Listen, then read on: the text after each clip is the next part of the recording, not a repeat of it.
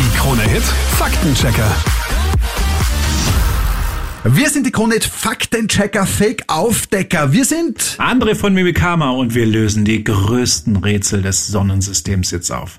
Wann hat die Henne überhaupt den Mars gelegt und wann ist aus dem Ei endlich die Blume gesprungen? Yes, ich bin Flo Dietrich von Krone Hit und wir sprechen auch über Terminator natürlich. Wir decken Fake News auf hier bei uns im äh, Krone Hit Faktencheck Podcast. Alle drei Wochen bist du dabei und wir suchen uns die wildesten und ärgsten Themen aus. Manchmal zeitaktuell natürlich und manchmal nur aufgrund ihrer, sage ich einmal, Popularität.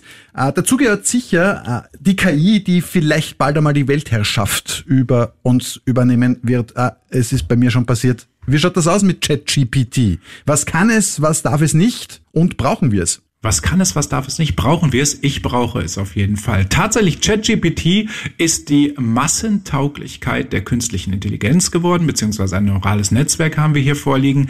Äh, es gab vorher schon künstliche Intelligenzen, die redaktionell teilweise genutzt wurden. Ich rede von Neuroflash beispielsweise. Das ist alles nicht neu. Neu ist, dass wir auf einmal diese Massentauglichkeit haben. Jeder von uns kann darauf zugreifen. Wir alle können es nutzen. Wir alle können damit irgendwas generieren. Die meisten wissen interessanterweise gar nicht, was sie damit damit anfangen können. Hm. und je besser ich so eine künstliche Intelligenz, so ein Netz bedienen kann, desto besser sind auch meine Ergebnisse, die ich daraus bekomme. Und das wird das Spannende gleich werden. Ich finde es ja extrem faszinierend. Das gab es ja noch nie. Du tippst irgendwas ein. Es, es kann auch mit Rechtschreibfehlern voll sein. Ja. Spielt überhaupt keine Rolle. Es weiß, was du meinst. Ja, was ist das denn jetzt wirklich für ein System, das so etwas kann? Äh, ist es so klug wie ein Mensch? Grundsätzlich ist es halt ein Netzwerk, was dahinter steckt, was auf Informationen ohne Ende zugreifen kann. Hm. Dieses Netzwerk oder das, was da der Chatbot, den wir da bedienen, in Wirklichkeit interpretiert dann die Information und gibt uns das gebündelt zurück und macht daraus irgendwas. Mhm. So, und jetzt kommt es halt immer darauf an, wie stelle ich die Frage? Wir dürfen niemals vergessen, wir kommunizieren mit einer Maschine. Diese Maschine kann nur das tun, was wir ihr sagen. Das hm. bedeutet, wenn ich das Ding recherchieren lasse, kann es sein, dass da ein Mumpitz bei rauskommt. Und das ist ziemlich häufig so. Ich darf zum Beispiel niemals die, den Chatbot dazu nutzen, um irgendwas zu recherchieren. Das wäre falsch. Ich muss dieses Ding eher wie eine, ja, wie ein Werkzeug sehen. Mhm. Ja, beispielsweise Waschmaschine. Bevor wir eine Waschmaschine hatten, wurden Waschbretter genutzt. Das war, das ging, das war umständlich. Und dann kam die Waschmaschine und der hat uns das Leben leicht gemacht. Mhm. Ja, auf einmal haben wir diese Waschmaschine Maschine gehabt, die das Ganze gewaschen hat für uns, die Programme hatte. Je nachdem, was ich eingegeben habe, bekomme ich ein Ergebnis raus. Aber am Ende muss sie auch schauen, ist der Fleck denn draußen oder nicht. Und so muss ich halt diese künstliche Intelligenz, ChatGPT, auch nutzen. Ich muss so genau wie möglich definieren, was ich haben will. Dann lasse ich das Ding arbeiten als Werkzeug. Dann bekomme ich ein Ergebnis und dann schaue ich, was ist daran richtig, falsch, wie möchte ich das haben, muss ich nachschärfen und so weiter. André, ähm, um da jetzt auch unseren Faktencheck zu bedienen. Es gibt ja viele Userinnen, die Angst davor haben, dass man mit ChatGPT quasi wirklich die Weltherrschaft an sich reich, reißen kann, äh, dass es wie bei den Terminator-Filmen ja. passieren wird, dass eine künstliche Intelligenz die Menschheit auslöscht. Fake oder gibt's die Möglichkeit? Grundsätzlich reden wir da vom Worst-Case-Szenario. ChatGPT selbst sehe ich jetzt nicht so, dass das Ding das kann, hat auch einige Bremsen eingebaut. Jetzt kommen große Abers. Äh, das ist ja nicht die einzige Nutzung von künstlichen Intelligenzen. Äh, sie werden ja auch woanders äh, eingesetzt, beispielsweise in Waffensystemen oder generell irgendwo an Stellen, die, ich, die nicht ganz durchschaubar sind. Hm. Beispielsweise, wenn Google jetzt auch äh, künstliche Intelligenzen nutzen will, um mir Suchergebnisse auch für mich maßgeschneidert zu präsentieren, muss ich natürlich auch aufpassen, wie wird da interpretiert? Habe ich dann wirklich noch freien Zugriff oder ist das dann so stark selektiv, dass ich manipuliert werden kann? Hm. Mit den Dingen muss ich mich halt am Ende auseinandersetzen und deswegen auch wissen, wie funktionieren die Teile und vor allem, wie viel Macht gebe ich einer künstlichen Intelligenz? Ja, und wie schnell entwickeln sie sich? Ich muss natürlich auch aufpassen, die Dinger sind schnell in ihrer Entwicklung. Mhm. Sie sind zwar konservativ, das dürfen wir nie vergessen. Ein, ein, so ein Netzwerk kann immer nur auf die Informationen zugreifen, die da sind. Das heißt, sie kann nicht kreativ sein in dem Sinne.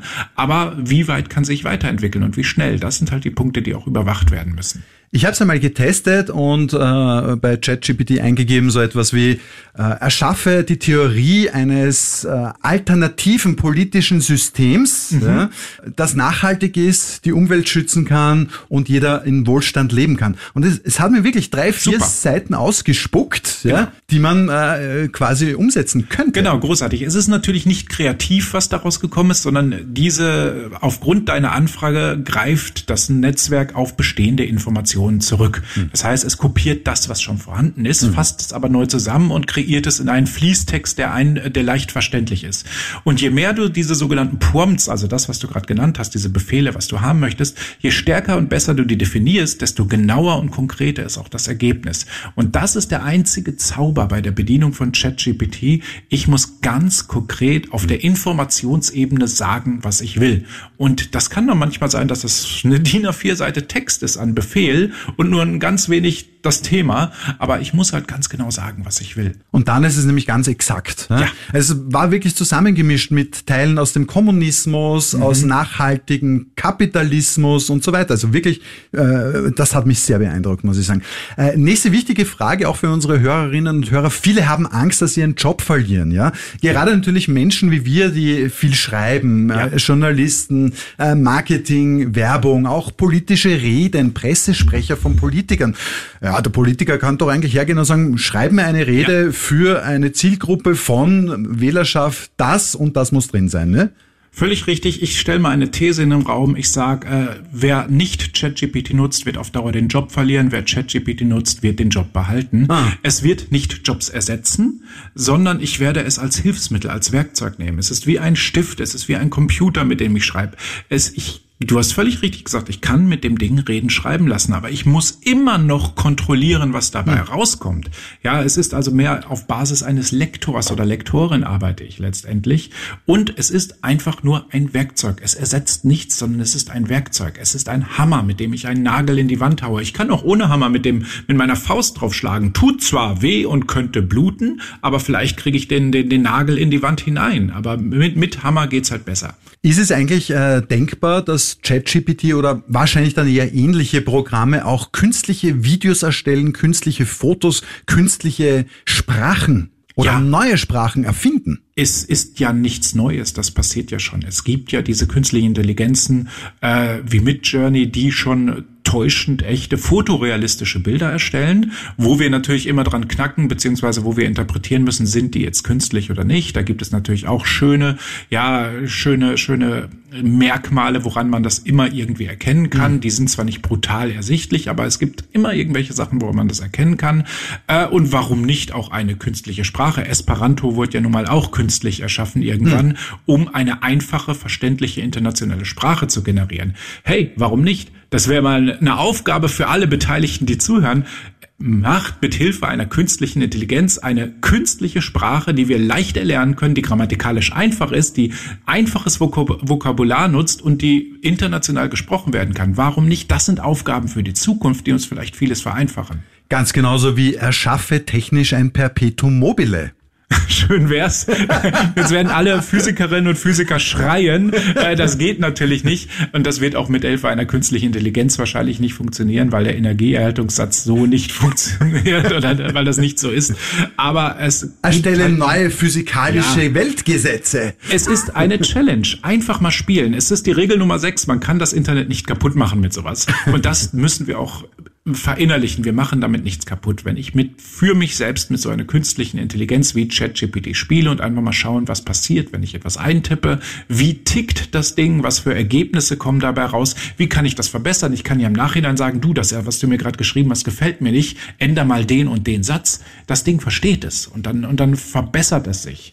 Ja, und damit muss ich halt arbeiten und ich muss verstehen, wie etwas funktioniert. Immer dann, wenn ich eine Sache verstehe, schwindet die Angst, hatten wir auch schon mal, dann kann ich besser mit umgehen und ich werde am Ende effektiver. Wir sind die Krone Faktenchecker, Faktenaufdecker. Wir sind André von Mimikama mit ChatGPT. Und ich bin Flo Dietrich von Krone Hit. In der nächsten Folge werden wir mal uns genauer ansehen, die russische Propagandamaschinerie, was die so kann, was wahr ist und die produzieren echt coole Fake News. Jetzt äh, will ich gar nicht mal sagen, cool muss ich sagen, weil sie so professionell teilweise gestaltet sind, dass man sie richtig glauben kann. Ne? Ja, das ist das Problem. Sie wirken unterschwellig, sie wirken ja so, dass sie echt sind und das merken wir teilweise gar nicht. Mit Video-Deepfakes, Foto-Deepfakes und so weiter. Das, da haben sie es echt drauf, muss man sagen. Darüber dann sprechen wir in der nächsten Folge. Wir freuen uns auf dich. Die Krone Hit Faktenchecker.